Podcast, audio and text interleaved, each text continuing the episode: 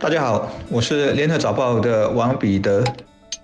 各位听众，大家好，我是新民日报的朱志伟。十月二十四日那天，当新民日报报道王雷将担任新加坡作家节的主讲嘉宾时，我就预感会引起讨论，因为王雷和作家节主讲嘉宾看起来就是两条平行道，没有交叉点。后来我又从同事的汇报中知道，今年作家节的主题是罪恶快感，旨在挑战观众对雅俗的看法，而王雷参与的演讲是有关歌台的传统和未来，他是三名主讲人之一。我想，如果王雷谈的是歌台，没有人会有异议，毕竟他在这一行二十多年了，还有一哥的称号。然而，很多人着眼的却是这是一个作家节的节目，王雷怎么会是作家呢？后来主办方还提出王雷也是作家的佐证，指出他曾出版过一本回忆录，这样是不是就能把王雷和作家画上等号？我想大多数人还是。是不以为然的。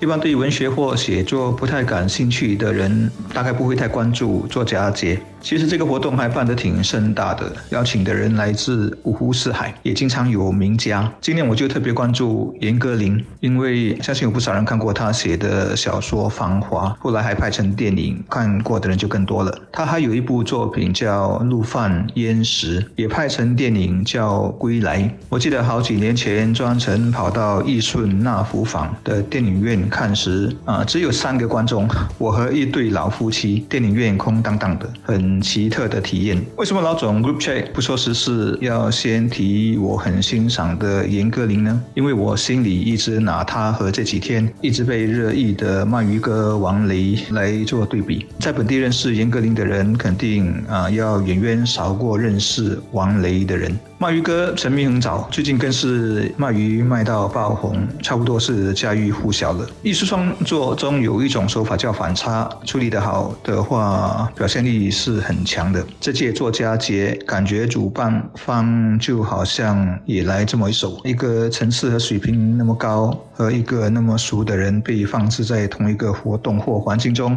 让你不得不思考、不议论究竟是对或错、好或坏，甚至是悲或喜。总之是五味杂陈。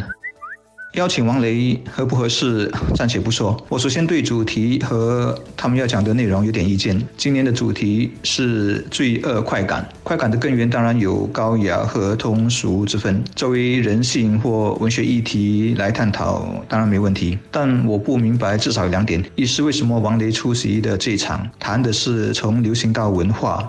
传统艺术的未来，英文题目更直接点破，是谈 vanishing trace”，意思是消失中的行业。叫王黎来谈的，肯定是他的老本行啊，歌台这一行在消失中吗？他确实在演变，但还不至于消失吧？这可能是主办策划人的想当然了。第二是作家节总主题是罪恶快感，这又好像为歌台文化预先做了这样的定性。但老一辈都知道，歌台最早是民间和信众用来酬神或办给好兄弟看的节目，后来啊渐渐成了小市民啊邻里的娱乐形式，因为更接地气、更受欢迎，就慢慢取代了原来的地方戏曲。歌台当然说不上高雅啊精致，但观赏或表演者大概都不会认为自己啊曾经在里头有什么罪恶快感吧。总之，歌台一还没有到没落的地步，二可以光明正大欣赏啊被娱乐。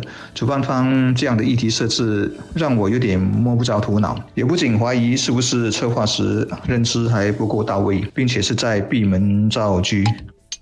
我其实最好奇的问题是，节目策划者在选定歌台为其中一个讲题之后，他们是基于什么因素决定请什么人来当主讲嘉宾的？然后在这个拟议和确定名单的过程中，他们有请教过什么人吗？他们有听取过谁的意见吗？《新民日报》曾经访问过艺人工会会长陈建斌，他是这么说的：邀请王雷出席作家节活动的主办方，勇气肯定非常大的，因为主办方应该找早就预计会出现巨大的舆论鞭挞声，而又是什么动力赋予他们做这样的一个决定呢？而建斌也承认，王雷绝对是主讲。歌台文化课题的人选之一，但并非唯一的人选。不过建斌也说，若从现实面来看，加上王雷的人气以及随之带来的大群粉丝量，看来也似乎是作家节唯一的人选。主办方真的是基于王雷的巨大粉丝量而决定邀请他的吗？监中到底有没有考虑过其他人选，如陈建斌或者刘玲玲？而最后选定王雷的原因是什么？这些其实也是公众很想知道的答案。